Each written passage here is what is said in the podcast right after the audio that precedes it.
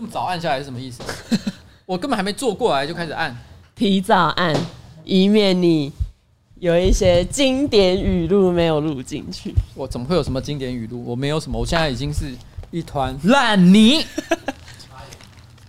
不是发芽，我现在至少要唱那个一团烂泥。自以为唱完歌可以接开场的那个音乐。我刚我刚按下按，我刚唱完一团烂泥。我刚本来是要这样，但我没按到，真的是一团烂泥。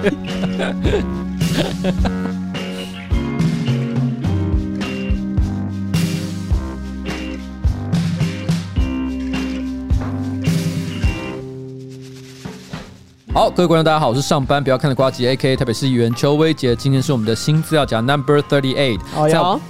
不要 L I O，我这已经是个常态了，你要接受它。好，在我旁边是我可爱的小助理彩铃。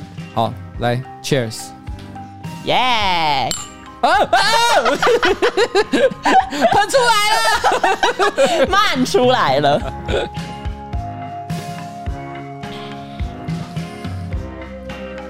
其实还不错喝哈，你居然干了，那我也要干。哇，好，没有再跟你含扣了。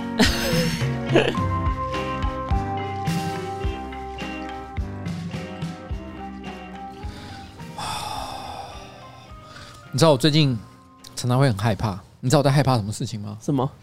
哎，你知道我很喜欢看 A 片这件事吗？我不需要知道这一件事，其实。我为什么需要知道？你喜欢看？你说的好像我应该要知道一样。哎，你要是这样子接的话，那个女权就会开始觉得说我在性骚扰你，因为已经有人讲过了。我前阵子其实就有看到有人发了一篇文章说，哎，我最近去听了一下新资料夹，难道没有人意识到他其实在做性骚扰吗？他指的是我啊。但我心想说，你又知道我跟彩玲的关系，我也有性骚扰你啊。不是，其实性骚扰都是不对的，不是因为我有性骚扰，你性骚扰就是对的。好，但是我觉得性骚扰这件事情，反正就建立在双方的认知之上，没错，对不对？如果我跟你平常讲话就是这个样子，你也甘之如饴，其实这就还好嘛，嗯，这不算性骚扰吧？嗯，还是我们在性骚扰观众，性骚扰 Uber 司机的乘客，对，哦，这个。啊，这个好像真的成立，对，但不重要。我要讲的事情是半夜的时候了，我喜欢看一些成人影片，嗯，来安慰自己。但我最近在看片的时候，我都会觉得很害怕，很紧张。你知道为什么吗？为什么？你知道这个礼拜其实那个百灵果，嗯，他就邀请台湾的这个 AV 男优上他的节目，嗯，他还取了一个名字叫十八招。但那个人他虽然有在影片上面有上一个那个像海苔一样的那种黑色条棒，嗯，盖住他的眼睛，嗯，可是我一听到他的声音，然后一看到那个那个脸的轮廓，我就知道他是我朋友。什么意思？他其实是我朋友。而且我认识很久的朋友，而且这个朋友甚至于他还曾经出现在上班不要看的某一支里影片里面。你这样讲，大家会去把他找出来？很难啦，因为上班上班不要看影片实在太多了。啊、但是他真的曾经出现在一支影片里面，嗯、而且我跟他认识很久了，嗯，也算有一定程度的熟识。其实我也知道他在做 AV 男优的事情，大概是最近这半年的事。哦，是啊，对，他已经做一段时间了，然后他已经结婚有小孩，嗯，我不知道他到底为了什么原因，譬如说是为了人生的志愿，还是说是为了这个钱而下海，我不知道是什么原因了。但不论如何，他去做这件事情之后，在我心里蒙上一层阴影。我到现在还没有去看他的 A 片，嗯，但我并不想看我朋友的老二，你懂我的意思吗？我好害怕，嗯，我某个晚上，我突然之间打开一个成人影片，嗯。然后呢，我心里正想要享受的时候，就是哎，这个我好像在哪里看过。不是不是，我我看到老二的时候，我一定不会知道。你知道我意思吗？因为我没看过老二。但我说我先看到老二，那个阴茎在那里，然后晃了晃着，然后突然之间摄影机稍微 pan 个一下。然后照到男优的脸，姐嗨！Oh my god！我朋友的老二，我到现在还没看，嗯，因为我很多身边的朋友都已经看过了。你说他们也认识那一个男优？对对对，三四个月前，其实很多人就在聊天群组啊，或者是在我们可能碰面的时候，就哎、欸，你知道知道那个谁去拍一片？还有人传啊，大可爱，嗯，有一个专门讲喜剧的这个演员，嗯，他叫大可爱，他有特别传连接说，哎、欸，你可以点进去看，谁要看？我为什么要看我朋友的老二？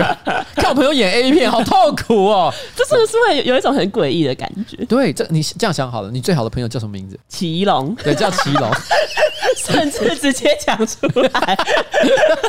好，她是女生嘛，对不对？虽然没有老二。对，你就想象她现在，你有一天晚上也不知道什么原因，你就。看了一个成人影片，嗯，不是那种素人偷拍那种，就是他是那种专业拍摄的。等下看到素人偷拍，我会吓死。对，我我想素人偷拍是一种很不道德的东西。对，他被偷拍可能完全不是自愿的，对，他可能是被陷害，嗯，所以这不算。我说的是那种商业 A 片，嗯，就很明显是为了钱而做这件事情。你突然就看到奇隆全身脱光，不想知道。我相信你，你也不至于看低他。对，就是会觉得好，你想拍你就拍，然后刚好也是日文系，这跟那没有关系。你说他去日本发展，他有日本发展的基本潜力，对，他有符合这个语言的那个资格，不用吧？日本的 A 片会讲的就那几句而已，我现在就会讲了，一呆一呆一呆，我也会，好。好，但是就是你不觉得很难接受吗？对，就是看到之后大概会先立刻关掉，然后先思考一下人生。但你会因为好奇的关系再把它拿出来看完吗？我觉得不会，哎，太奇怪了啦。好，那假设你已经看到了，嗯，那你下次再遇到奇隆的时候，你会怎么想？我就会直接问他，你是不是需要帮忙？就是哎、欸，你最近在忙什么？他大家如果说他都说一些很若无其事啊，我最近在忙那个律师的考试，那我就会跟他说，我最近看到一个东西，但我不确定，然后就是这样渐进式的问他。哦，对。这个情况有一点像，有一些父母如果抓到小朋友在看 A 书的时候，嗯，他其实不会跟小朋友直接讲啊，他会把他的 A 书整理好，然后放在他的桌上，嗯，然后就让小朋友回家自己看到是 我的 A 书被爸妈发现了。哎，我这边忍不住想要 cue 一个人。啊，哎，杰克，哎，杰克是我们办公室的另外一位成员，也是我目前陪我一起修炼现场喜剧的写手哈。嗯，那杰克，哎，大家好，你知道我说的 A B 男优是谁吗？十八叉吗？对，十八叉，十八叉。好，我知道。你知道是谁吗？对不对？我知道。你有看他的 A 片吗？我，你跟他是朋友嘛？对不对？我 打过两次招呼，打过两次招呼。吓死我！你刚说打过两次，打过两次。他刚他刚讲打过两次的时候，我整个人都疯了。听我讲，大家会说十八招我都知道哦。我们打。他说前面十七招都已经用完了，他对我打过两招。好了好了，OK。所以呃，你跟他打过两次招呼，所以你认识他。那你看过他的片吗？我我老实说，我有一次不小心在网上看到推播，就是我怎么可能不小心看到那个推播？不是他要他要去个特定的平台才看得到。没有没有，他那个是我觉得是那个算盗版外流，就是 他被外流到国外网站。啊、呃、，P 开头的之类的，或是叉开头的，叉、哦、开头的，对对对，然后之后就是，哎、欸，这个好像有点像某个前辈，点进去看，哦，不对不对，快关掉。那你看的时候有什么感想？当下有一种背德感吗？没有，我觉得很怪，因为你会面对到这个人，比如说你看到自己家人在拍一片，你就觉得啊，看、哦。不过说真的，我觉得他也是我身边的朋友里面少数几个，我觉得他去拍 A 片，我不会有任何意外感觉的人。嗯，因为其实有些人举例来讲，比如说像可能大家知道，我跟像陈柏伟啊、李依晨现在最近都蛮熟的嘛。嗯，李依晨如果突然去拍 A 片，或陈柏伟突然去拍 A 片，我一定会吓到，我就觉得 太莫名了吧。嗯，但刚刚他说的那位叫做十八招的先生，就就蛮合理的。你知道为什么？因为他其实是一个。在日常生活当中，无时无刻都在聊性爱的人，而且他会讲的非常巨细靡遗，甚至于还会聊他跟他老婆的事情。然后呢，而且讲的非常的清楚，我们都会有一种啊，我其实不想知道，对我也不想看到。对，我们现在就是遇到同样的一个情况了。好了，我们非常谢谢杰克，好，谢谢，谢谢，谢谢。所以就是像这样的感觉，所以这是为什么我最近晚上每天晚上在看 A 片的时候，我心里压力都好大哦。就不要点就好了，是在压力大。我少了一个，我少了一个乐趣，你知道吗？我看一片的时候都要战战兢兢，你要点下去那一瞬间的时候，心里想不会就是他吧？哦，对哦，对，因为有时候封面不一定会放男优，男优不重要啊，Who cares？好了，我只是。想讲一下我个人最近内心的一些冲击。好，那我们本周有什么重要的事情呢？本周呢有一个叶配。哎呦喂呀！我本来以为你会用比较软性的方式把它讲出来，但是你居然就直接说了。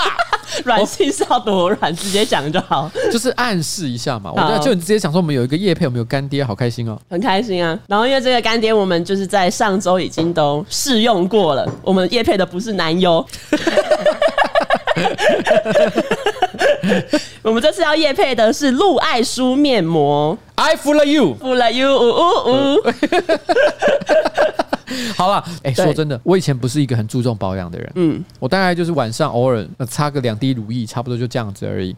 那但是有的时候我会敷面膜，嗯，我会只为了一个原因，是因为我想要让自己的精神好一点啊。因为在敷面膜会让人不是说皮肤变好，而是突然之间觉得哇，好舒服哦，嗯，很清凉，然后整个人就醒过来。这就是为什么你有时候会在上班的时候敷面膜。对，当我觉得特别累、睡眠不足，我很需要提振精神的时候，我就会敷面膜。嗯，但完全跟保养是没有任何关系的，所以这导致我个人保养的观念非常的差。我记得我第一次刚拿到这个露爱舒的面膜的时候，我就直接就把它敷在脸上。那是发生在什么时候呢？就发生在上个礼拜跟郑怡农做直播之前的事情。对，我敷上去之后，十五分钟，我把它拿下来，直接用清水把它洗干净。结果呢，哇，那个什么你。还有 Amy，还有 Amy，麻西，嗯，全部都谴责我。我说你在冲三小，你完全不知道哪里做错，对不对？对，我不知道，我当时真的不知道。他们跟我说，你不应该洗掉，对，你是要去按摩它，没有错。你要让那个精华留在你的脸上，对，你应该就是要就是在脸上，或者是有时候多出来的精华液，我们会抹在比如说脖子或者是手保养其他地方。哇，就那是一个很珍贵的精华液，你怎么可以直接把它洗掉？所以如果如果没有洗掉的话，会怎么样？也不会怎样，它会吸收，它会吸收。对，所以你有使用吗？有，我有。你有敷了，我敷了，嗯、我也服了。哇，哎、欸，我现在认真看一下，怎样？我问彩玲，今天为什么如此光彩夺目？皮肤紧致的，就像一个十八岁的少女，不是七岁的孩童。太远，回去太多。吹弹可破，让我好想要直接捏着你的小脸蛋，然后说：“哎呀，你怎么这么调皮？”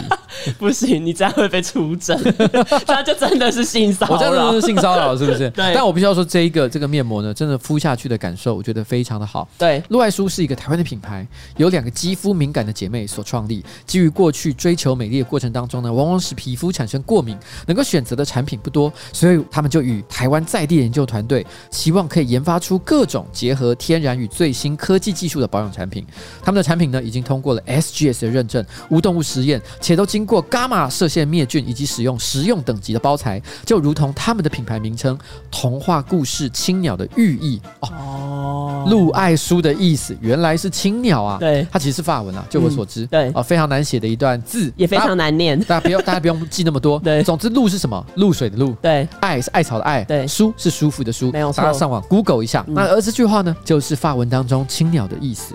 幸福其实就在我们的身边。我们希望用最优质的产品，让消费者随时感受到纯粹幸福的人生。然后呢，瓜吉广大的男性听众们，陆爱书呢也没有忘记你们哦。在感谢母亲的日子，我们特别推出母亲节的限定礼盒，超值内容只要一四五零元。嚯！然后呢，会有专人亲笔写下你想要对母亲说的话，然后做成精美的卡片。而且礼盒里面的面膜也可以让你的母亲不用装也很 young，所以就是说呢，想要成为网军非常的简单，一四五零买下去，你就是我们的网军，没有错。告诉妈妈，你教会了我生命的美丽，你也值得美丽的生命。本次庆祝品牌上市，加入官网会员即赠两百元的购物金，另外输入新资料夹的专属折扣码 L O V E 一四五零就享九折的优惠。哎，可是我先讲。虽然他所谓的男性的观众呢，也要记得买给自己的妈妈这件事情，我觉得是成立的。嗯，但是我觉得买给自己也是 OK 的哦，因为我自己，我说真的，我随时都会常备大概十片左右的面膜在身边。啊，你去看我办公室就在桌上，就在旁边，我放在那里。嗯，我就是有的时候真的觉得有点疲劳，嗯，身体呃可能皮肤的状况或精神状况不好的时候，我真的就给他来上一片。那我觉得你要感谢你自己，因为陆爱书呢，他们好像就是看到我们之前有一次 Podcast 的配图是你在敷面膜，所以他们就想到了，就是哎可以。顺便找我们夜配面膜。对，所以我觉得虽然是男生哈，你可能觉得这个东西你并不需要，嗯，没有你需要的。对，而且因为我觉得通常男生来说的话，可能母亲节都不知道要送妈妈什么东西，所以我觉得如果你不知道要买什么的话，买面膜其实是一个很安全的选择。哦，因为不管怎么样，他一定用得上。没错。好了，以上就是我们本集给干爹的叶配内容。没有错。谢谢陆爱舒。好，让我们又多活了几天。好。那进入本周的第一则新闻。好了，第一则新闻。第一则新闻是我们很怀念的一个族群。哦，我知道了。讲这样就知道，对，那个男人又回来了。那个男人，哎、欸，他最近真的回来了。对，你知道他最近有开始拍片？有啊，我知道。我们在讲那个男人。他是韩国人，没有错，他是韩国的鱼。这位韩国鱼呢？呃，这我 已经讲完了。这位韩国鱼，哎、欸、哎，他最近其实好像他开始拍影片，没错，而且他的封面还模仿七七。对，昨天那个张志奇啊，嗯，就是那个志奇七七这个频道呢，他其实封面有一些固定的，应该说所有的 YouTuber 呢在做封面，比如上班不要看了，或者是我啦，我们都有一些固定的风格或者是格式。嗯，志奇七七也有。那七七前几天就发现，哎、欸，怎么韩国瑜的频道完全都在抄他？哎、欸，真的是有大概七八成左右的相似、啊。真的，我有看到那一篇，而且那时候我一滑过去，我真的是以为志奇又发了新片。对，他可能是在介绍韩国瑜做了什么事情。对，结果没有，韩国瑜本家的频道啊，看来他们是七粉。对，整个给他学起来。对啊，但这个韩国瑜哈。但是卷土重来啊，开始拍影片，表示他真的是嘤嘤哦哦，不知道想要做什么，就可能有一些想做的事。对，但是他想做什么不重要，对，他下面的人都疯了。好，这礼拜有一个新闻是，就是韩粉大乱斗。哎，对，在讲这个故事之前，我觉得要先介绍这个故事里面的三个人物，因为这个故事好复杂哦。其实一点点复杂，可是我觉得如果有好好的介绍这一些人物，然后用代号去介绍，就会比较容易理解。好，我们介绍一下。第一位呢是谢正成，A.K.A. 石头里长。哦，他是一个高雄的里长，对不对？对，他是高雄内门区的里长，然后他也是挺韩的指标人物。然后还有一个很著名的事情，就是他去年底曾经因为恐吓霸韩联署的志工，他说要开车把人家撞死，然后他就被判刑。我们只能说，就是他为了这个内心追求的目标，对，不惜出言恐吓，就是他有非常旺盛的热情啊。对，他跟那个谁邱毅有异曲同工之妙。为什么？邱毅以前呢，他曾经有一个绰号叫做“冲车大将军”，他就是曾经开着好像小货车还发财车什么的之类，想要冲到总统府里面去。但是没有成功了，嗯，没有真的做到这件事情。但也因为这件事情，他好像因此就被逮捕，也有被判刑。哦，是啊，所以他因此被取了一个绰号，叫做“冲车大将军”。哦，也是很身体力行，身体力行。但是你可以看到邱毅哦，或者是跟刚刚这位所谓的石头里长，其实他们刚好在政治理念上，其实应该有些相符的地方。没错，所以这可能算是他们的特色吧。他们特色就喜欢开车去撞别人。好，OK，好了，然后呢，第二位，第二位是林嘉欣，AKA 最强的菜农。他是谁呢？他是二零二零年他代表国民党选台中第一选区的立委。哎呦，他有选上吗？没有，他是立委落选人。哦。然后他有另外一个很著名的事迹，就是他以前曾经拿啤酒喂狗。对，他那时候拿啤酒喂狗，喂的不亦乐乎。很多人就说：“天哪，这不算虐待动物吗？” 对，而且重点是国民党居然还推了这一个人出来要选立委，一个喂狗喝啤酒的家伙。真的。哎，等下我看一下他的得票到底是多少。啊。这个最强菜农，哎，其实菜农这个名字哦，跟韩国瑜也有异曲同工之妙。对，因为韩国瑜其实也有类似的绰号嘛，嗯、对不对？想表示说他们跟乡土哦，跟这个人民，还有跟这个土地，其实有非常的非常深的连接。对，非常深的连接。那这个林嘉欣呢，后来他去选立委的时候呢，他是以六万票之差输给了这个民进党的候选人。说真的，他的得票比我想象中还要高了不少。以他这么奇这么荒谬的一个背景来讲，对，他大概还拿了四万票左右。嗯，赢的人是拿十万票了。嗯，他也有拿四万。你知道他到底做了什么样的事情？你知道他？其实，在选前曾曾经拍过一支影片，嗯，那时候他本身也喝醉，然后就拉抓着一只小狗，那小狗只有大概一个月大左右，不是什么成年的狗哦，居然还是小狗，对，小狗，然后就直接就是抓着他说：“哎，不勇马是艾琳秘鲁，大概是这样讲，他大概讲的是那只狗是，应该是那只狗的名字，他就说：你们俩干你娘的，你不你妈了大，啊不勇哦，艾琳海尼根，大家知道你叫做不勇。”就是一直给他灌，一直给他灌，完全就是在虐狗啊！而这个虐狗的人得了四万票，你不得不说，台湾真的是一个很棒的地方。我们很容易原谅这个吴宗宪说的，台湾人很健忘。对，我们根本没在管的好不好？对，好，这就是林嘉欣。所以我们刚前面第一个是石头里长，对，接下来是最强菜农林嘉欣，然后下一位就是最简单，就是大家很常听到的挺韩大将杏仁哥。哎，杏仁哥为什么叫杏仁哥？是因为他真的在卖杏仁，他就是卖杏仁茶。我看过他一次他的直播，嗯，他前面一定是先骂一堆民进党，然后呢再讲一下韩国瑜多棒，接下来开始卖杏仁，他 是一干一狗，对，摸鱼兼洗裤。我相信他的生意也是挺不错的。那他们发生了什么事情呢？就在去年的十一月啊，石头里长他在直播里面，他讲到，就是他跟那个最强菜农，他就说他们两个其实对于国民党的理念不太合。最强菜农他听到之后，他就想要打电话澄清，但两个人不知道为什么就在电话里面吵起来，往内互打啦。对，然后最强菜农呢，还为了要解释，他就跟朋友一起开开车去高雄，想要找那个石头里长，就是好好的讲清楚。我先讲一下。往内互打其实没有什么错，因为不管是民进党、时代力量、国民党或任何一个政党，嗯，甚至于像我们这么鸟的一个小小的欢乐无法党，嗯，我们也不是每个人都互相喜欢的，你知道为什么？一定会有一些理念不同的地方，没错。可是那种直接开着车南下跑去找人，这个就有一点特别了，这有点像，哎，你有没有听过像是那种在网咖玩玩 CS，嗯，输给别人，嗯，气到直接问他说你在哪一间网咖，要冲过去跟别人理论，对，有点像这样的感觉，对，要闹人之类的，对。虽然他好像是说我要跟你解释，嗯。但是有什么话现场讲？对，你为什么一定要现场讲？对啊，但是他就很坚持，我开车去。他说我到现场就跟你讲。对，好好，然后呢，发生什么事？然后呢，石头里长他就是知道最强菜农他要到高雄，他就找杏仁哥一起来讨论，就是如何教训这一个菜农，然 后就超莫名的。然后后来他们就决定要找十几名朋友，然后带着一些棍棒或是木剑，然后到现场等最强菜农抵达。后来他的朋友就是看到最强菜农来了，然后他们就一拥而上。包夹那一个最强菜农，但是石头里长跟那个杏仁哥他们没有下去打，他们就是从服务处走出来看，然后就指挥他们的朋友说什么把他们打死啊，打死他们我负责之类的。后来就是他们的朋友，他们就是把那个车上的四个人打伤，然后造成那四个人有一些可能骨折、脑震荡或者是挫伤之类的，然后之后就被地检署起诉。目前是起诉，但是还没有判刑嘛？对不对？对，所以我们不知道他们会受受到我们，所以我们不知道他们会受到什么样的惩罚，甚至有没有罪，我们也不清楚啦。对，但是哈，政治理念的不同，对。我们就应该在政治上面做解决吗？没有错，就是做政治的攻防就好。结果他们是选择用肉体来解决。对，而且我看到这个新闻的时候，我想到一个画面，就是我想到韩国语可能就是拿着一个武器，然后就说“韩粉 assemble”，然后全部就冲出来打架，超莫名的。哎，这很可能是他的下一步啊。对，有可能。我们不知道他接下来会做什么，因为他现在有很多动向，譬如说高雄他是不会再去选了嘛。嗯，所以也有人说他可能会去桃园。有可能，也可能会来台北，也有可能。作为一个台北市市议员 现任，或者是台北市市民，我们竭诚的欢迎韩国瑜来到台北。对，老实讲，我对桃园是不太有概念，嗯，我不敢说好或不好，嗯，但是台北我非常的信心，把它截杀在这里。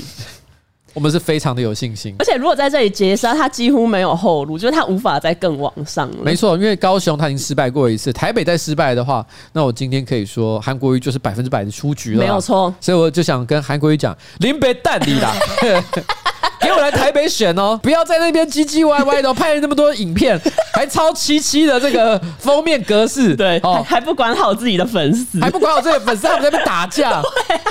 我跟你讲，我就等着你来到台北，你直接到北门那边去，说什么韩粉们 assemble，对，来打架好不好？好，下一则新闻呢？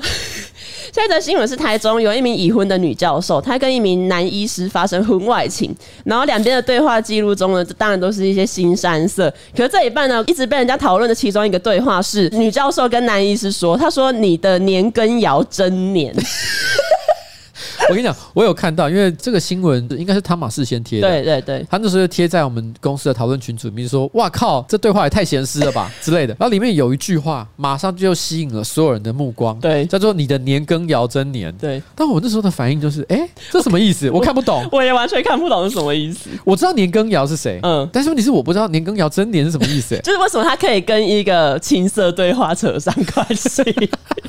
而且年羹尧到底是什么？对，你的年羹尧 他是女生。对男生讲嘛，对不对？对。根据我们那时候内部的讨论，就是说，其实这个梗没有任何意义。嗯，我们认为他应该是在讲年羹尧，应该指的是精液。有人说是精液，可是也有人说，因为年羹尧他的号是双峰，所以也有可能指的是胸部。不是、啊、女生怎么会说男生的胸部很？就不知道这个，其实从哪边推论都有点怪啊。但是问题是，大家这边也得到一些历史常识，就是年羹尧的号号 谁想双峰？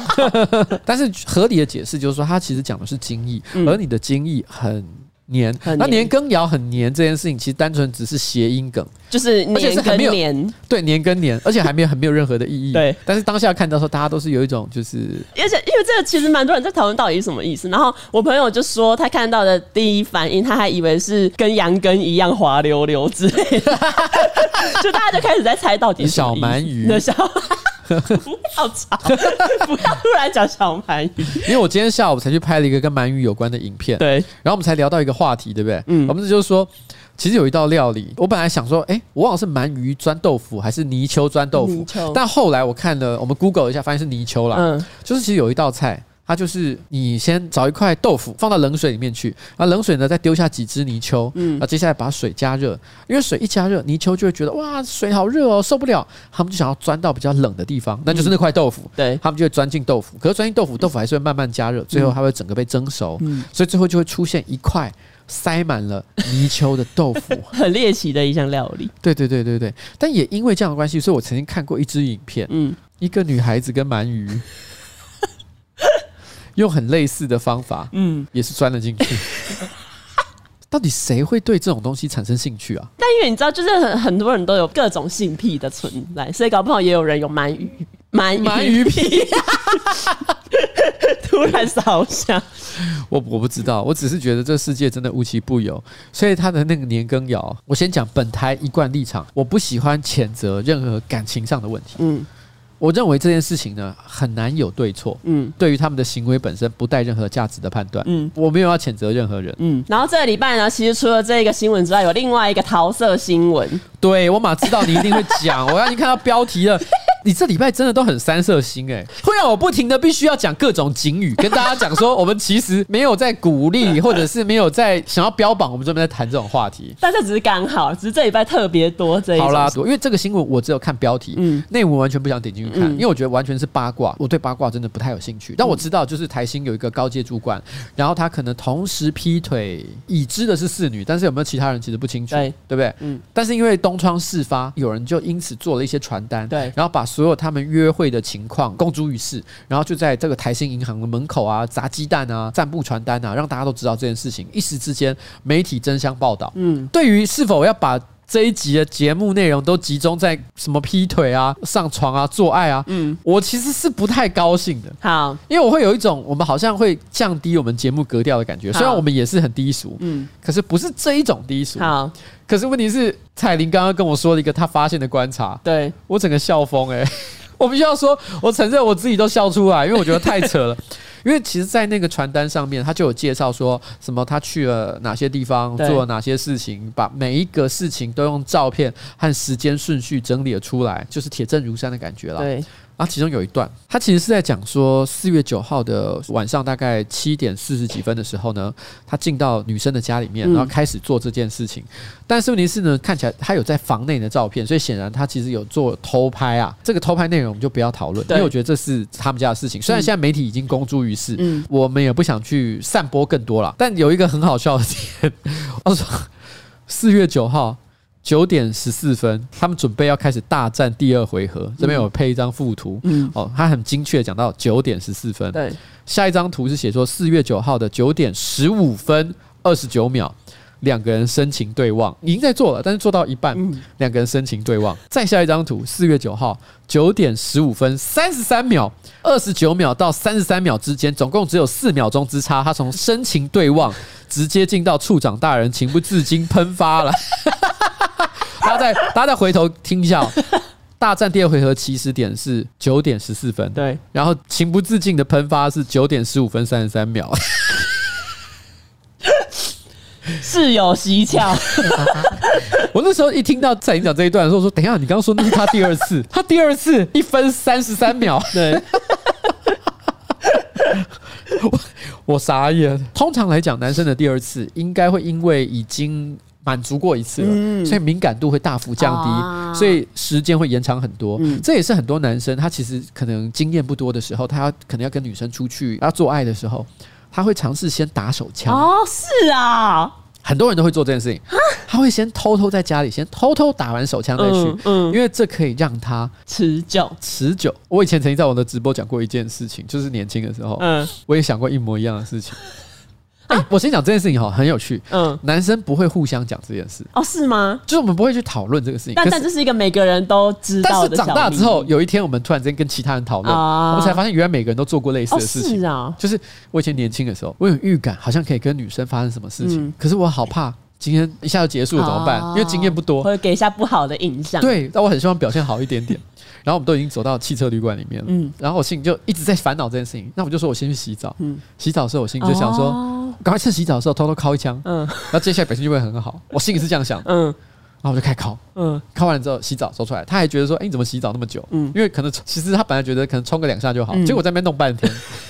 我就说没事，我已经弄完了，嗯、洗完澡 可以开始了。嗯，可是因为我刚刚搞过枪，我突然之间完全硬不起来。哎呀，那太紧呢！而且因为一开始因为间隔太短，嗯，你才刚刚尻完枪走出来，你突然之间有一种硬不太起来。然后而且对方又有点哎、欸，你现在是怎么了？然后就更更加焦虑。结果连续弄了大概四十分钟，嗯，没有任何反应。啊，你完全本末倒置哎！是不是很可怜？女生很尴尬，女生想说：“哦，怎么办？我还要安慰她，说 没事啦。”我好难过。所以我跟你讲，所以我我只是要讲一件事情，就是正常来说做第二次，嗯，应该要更持久。但是他他在九点十五分二十九秒的时候深情对望，十五分三十三秒情不自禁喷发，可能太情不自禁了啦。而且我必须要说，这个处长大人真的加母后，因为大家再看一下最后九点二十一分，也就是六分钟后，他就走嘞。他穿好衣服，满足的离开女方的家里。天哪，你讲个几句话吧，聊个天吧。对啊，起码就是洗个澡陪伴一下。对，然后或者是。打开电视机说啊，不然我们一起看个 Netflix。结果他都没做哎哎，这个你做了一分三十三秒，然后六分钟之后就离开，不符合比例啊，处长 不符合比例，不符合比例原则。我希望未来法官可以针对这一点从重量刑。对。好了，对不起，我传播了错误的法律观念。对，不行。对，因为现在呢，通奸已经除罪化了，所以基本上并没有任何刑法上的责任。没错。但是我觉得民事上的赔偿呢，可以算多一点点，因为他服务不周。但我我我只是要讲，我们单纯只是基于目前公开资讯里面，去针对他目前服务不周的状况做个。评论没有错，至于男欢女爱，那是他们家的事情，就是大家开心就好。对，但是显然会有人传传单，就是有人不开心，没有错，所以他还是要负起让大家开心的责任，没有错。好，就这样了。好，然后我在查这个新闻的时候，刚好查到了一个二零二零年七月的新闻。哎，什么？他说台新银行客服部以传教士的精神，再度蝉联跨产业的最佳客服中心 特别奖。台新银行以传教士的精神，客客户服务哦。好了，我觉得这个处长是有很贯彻传教士精神。好了，可是我说真的，我是台新银行的长期的用户了。然后我曾经有一段时间也是他的 VIP，嗯，因为那时候我的银行存款非常多，嗯，所以就是会有专人帮我服务那个情况，嗯。然后那时候刚开始创业的时候，因为上面不要看烧我太多钱，嗯，越烧越多，烧到有一天我的那个现金存款已经低于 VIP 的标准，嗯，然后他就打电话给我说，哎，那个不好意思，那个邱先生，我们发现你的存款已经不够，没办法成为我们的 VIP 客户，你要不要赶快回存一点钱？就是也他有点想要，就是提醒我。嗯，我那时候只好说好，那我我想办法，然后就把电话挂了。但我心里想的是啊，我就没有啊，你要我怎么办？那有钱谁不会存呐？当然会存。那我就没有了吧？台新银行，他们他们这样传教士不会开心，这不是传教士的。好了，但是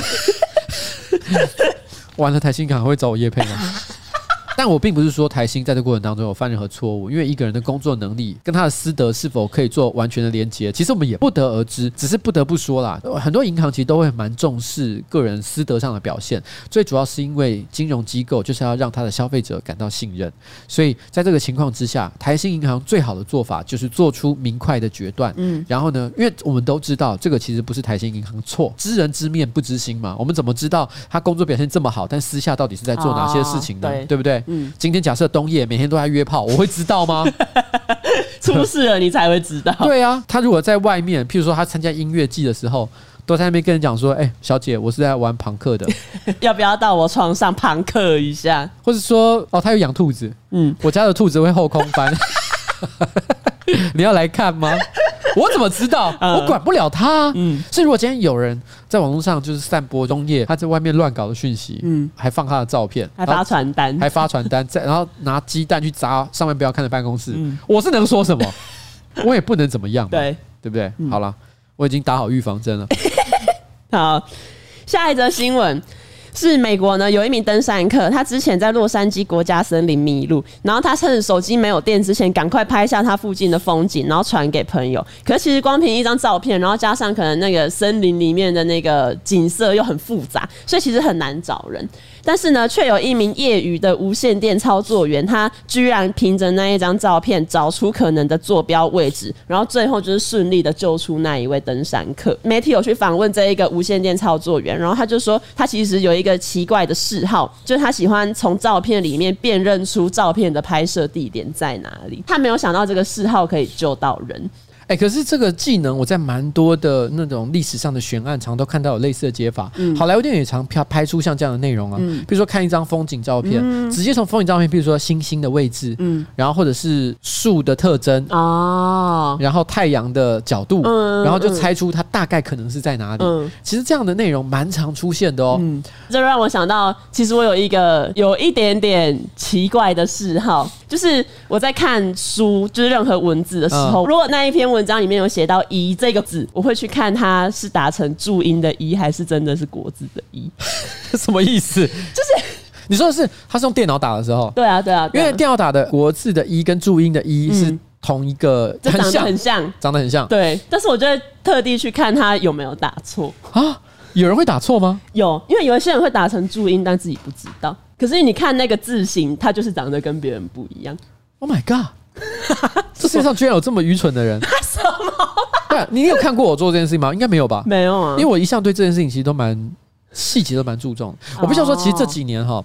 我稍微有点松懈了。嗯，我还记得在差不多七八年前，嗯，我有一个部署曾经跟我讲过一件事。嗯，他说他是我是他唯一一个看过不管怎么打简讯，嗯，都不会出现错字的人。哦，因为我都会检查，嗯，我会检查的很仔细。嗯，就是我出去，我任何一个讯息出去之前，我都会先再重看一遍。嗯，而且因为我的中文真的算学的还不错，所以，所以我我哎，我以前小时候参加各种国语文五项竞赛的好不好？嗯，好。对，好，不重要。但我的意思是说，这几年因为每天有太多讯息要回。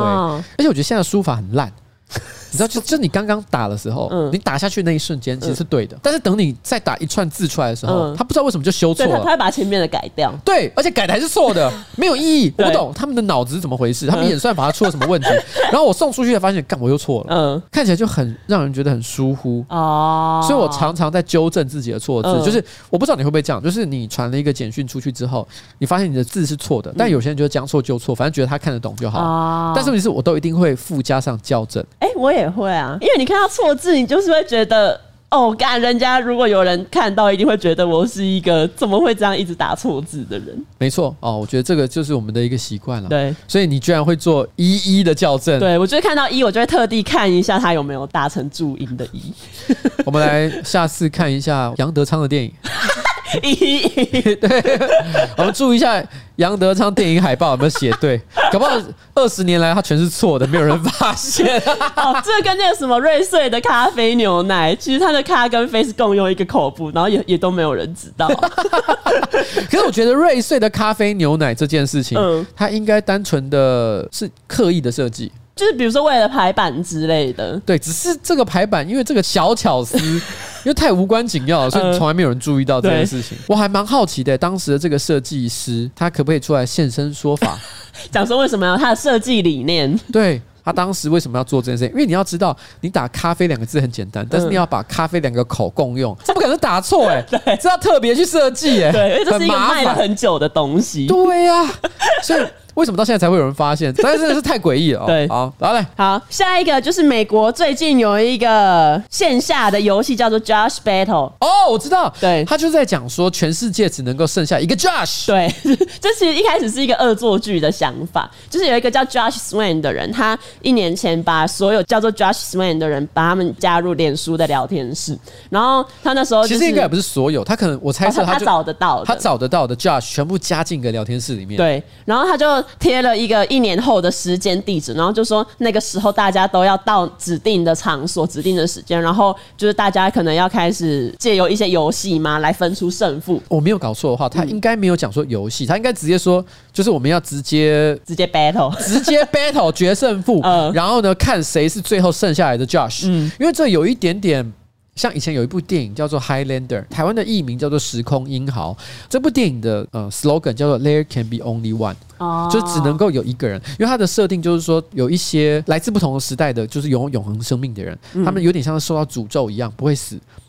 能够杀死他们的只有就是同样是永生的人，啊、所以他们必须要战到只剩下最后一个人，嗯嗯、他们就可以得到一个很大的奖励。嗯，但是所以他们就开始打架，哦、就是 Highlander 的一个设定，所以他们的那个一个标语就叫 There can be only one，嗯，我们之间只能够有一个人活下来。所以我觉得那个 Josh Battle 是秉持同样的精神，就是这世界上都有有这么多叫做 Josh 的人，但只有一个人可以活，哦。嗯、但是他的活意思也不是说要杀到剩下一个人，嗯、他意思说只有一个人可以保留 Josh 这个名字，其他人都要改名。对，所以他可能一开始他可能觉得这个东西就是一个搞笑，他没有真的要把它做的很复杂，他就是想把大家揪起来，然后讲一个笑话而已。结果没想到一弄，他就 viral 起来，像病毒一般的在网络世界，大家觉得哇，Josh Battle 怎么那么酷？嗯，所以不知不觉真的要搞。他当时其实有设定一个决战地点，对，但那决战地点其实他当时也是乱讲的，对，所以后来才发现那地方根本不能进去，对，是一个私人土地，对，是一个私人土地。从这件事情就可以知道，他其实一开始不是认真的，对。但后来因为大家当真了，所以他只好。硬着头皮给他下去搞，所以就真的有一个 Josh Battle，他找了一个新的地点，然后邀请所有的 Josh 来到现场，对，然后一起来玩一个游戏，好像是猜猜拳吧，好像是剪刀石头布，对，剪刀石头布，因为你也不可能真的叫大家拿刀在那边打架吧？对啊，这手会变成韩粉，对，他们不是石头里长，对，他们不是石头里长，但他没办法做这件事情，所以他们就是用猜拳，很和平的玩玩这个游戏，嗯、然后后来好像最后是一个小朋友，五岁的小朋友。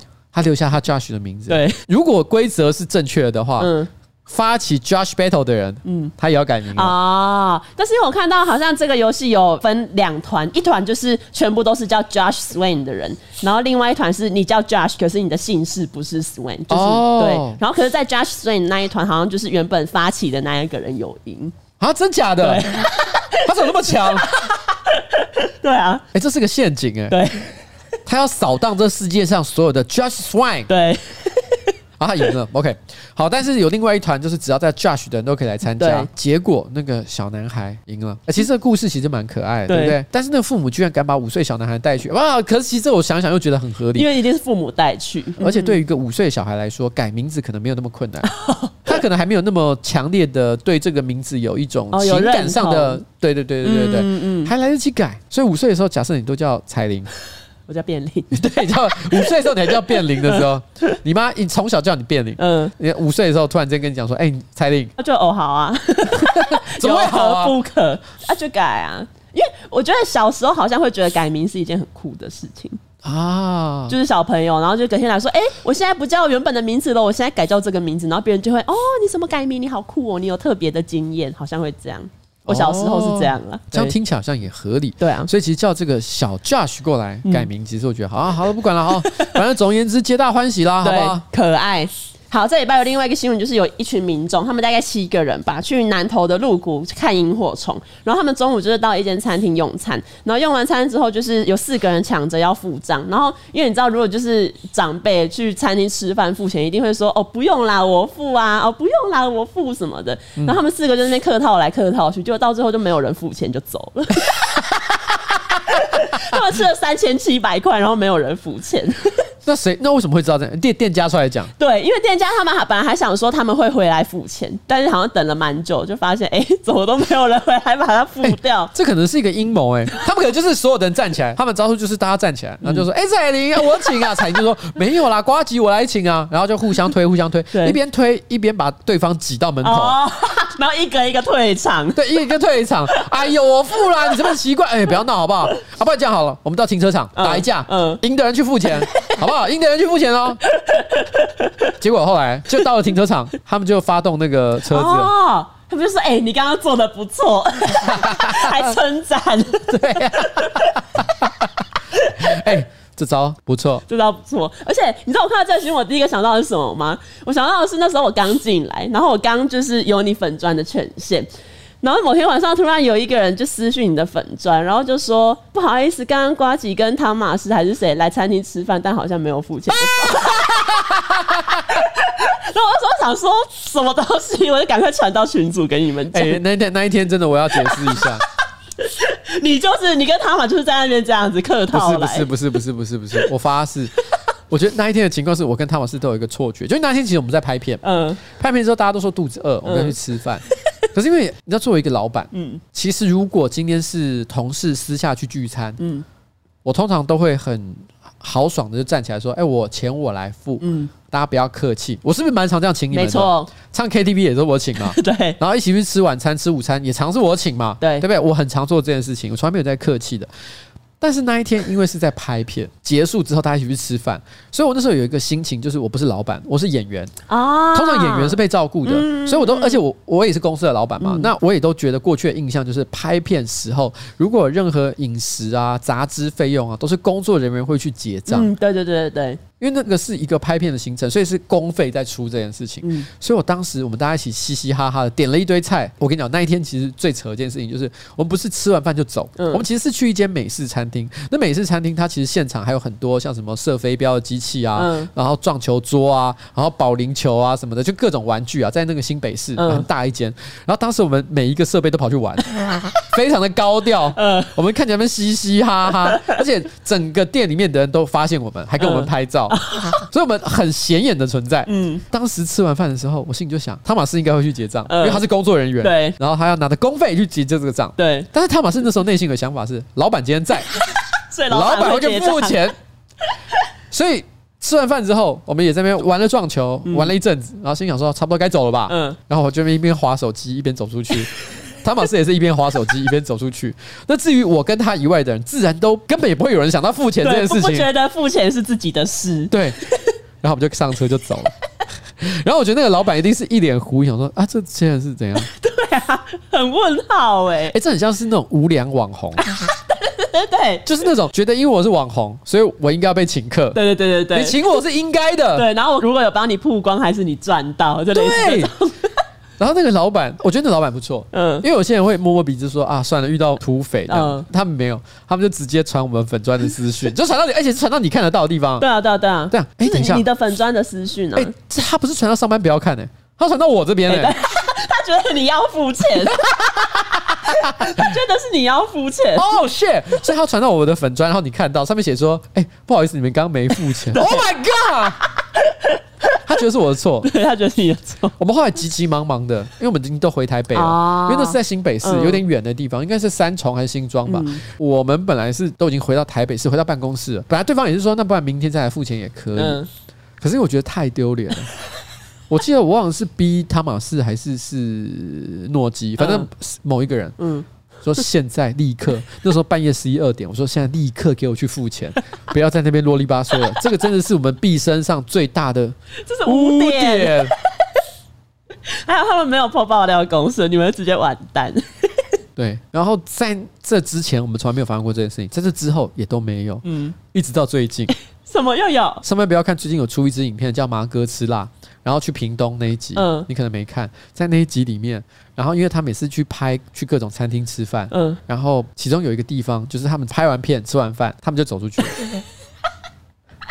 然后没有任何人抱怨，他们是都已经离开了，突然想起这件事情，他们赶快冲回去付钱，然后那时候影片有拍到，就是说那个老板娘还说不用了，我本来就想说可以请你们。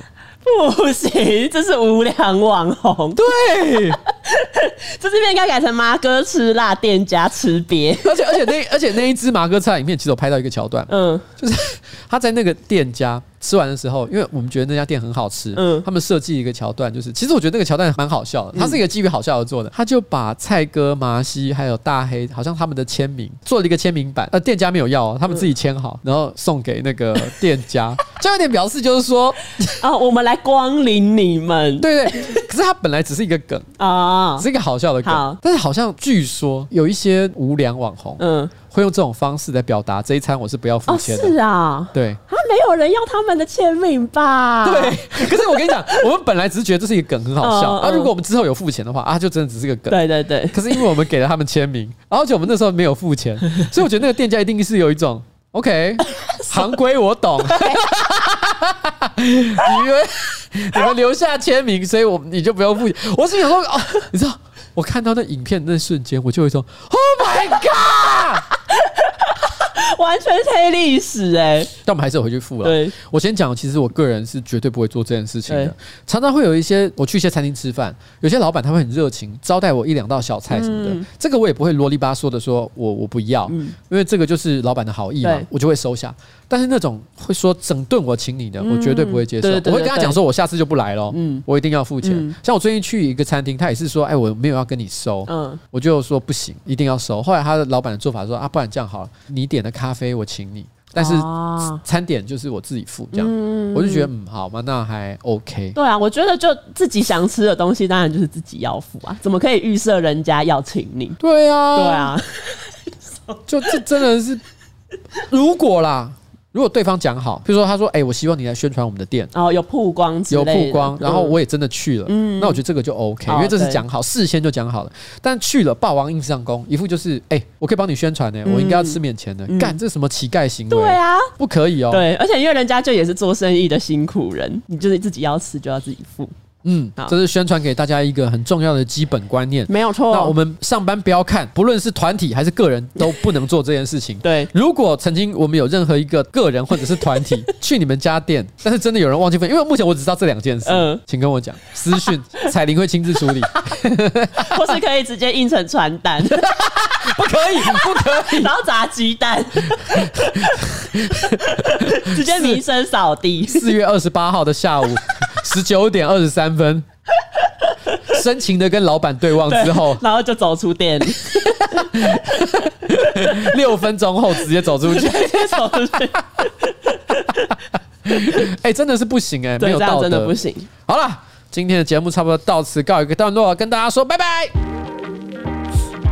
哎、我们是不是应该还要再念点什么？哦，那你先好，路外书是由两个肌肤敏感的姐妹所创立。基于过去追求美丽的过程当中呢，往往会使皮肤产生过敏，所以能够选择的产品不多。因此，我们与台湾在地的研究团队，期望研发出各式结合天然与最新科技技术的保养产品。他们的产品皆通过 SGS 的认证，没有动物实验，而且都经过伽马射，而且 完蛋，现在有配音乐，现在有配音乐，没有办法剪，而且都好，再来一次，好，而且都通过伽马射线灭菌，以及使用食用等级的包材，就如同他们的品牌名称“童话故事青鸟”的寓意，幸福其实就在我们的身边。我们希望用最优质的产品，让消费者随时感受纯粹的幸福人生。好，路爱书呢也有照顾到瓜集广大的男性听众，他们呢啊。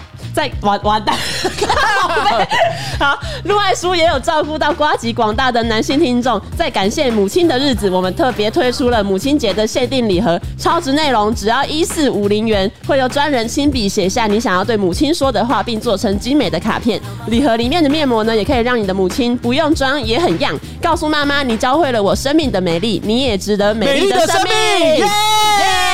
加入官网会员赠两百元的购物金，另外输入新资料加专属折扣码 L O V E 一四五零，再享九折的优惠哦。L O V E 一一四五零，可有九折优惠耶！我也要去买。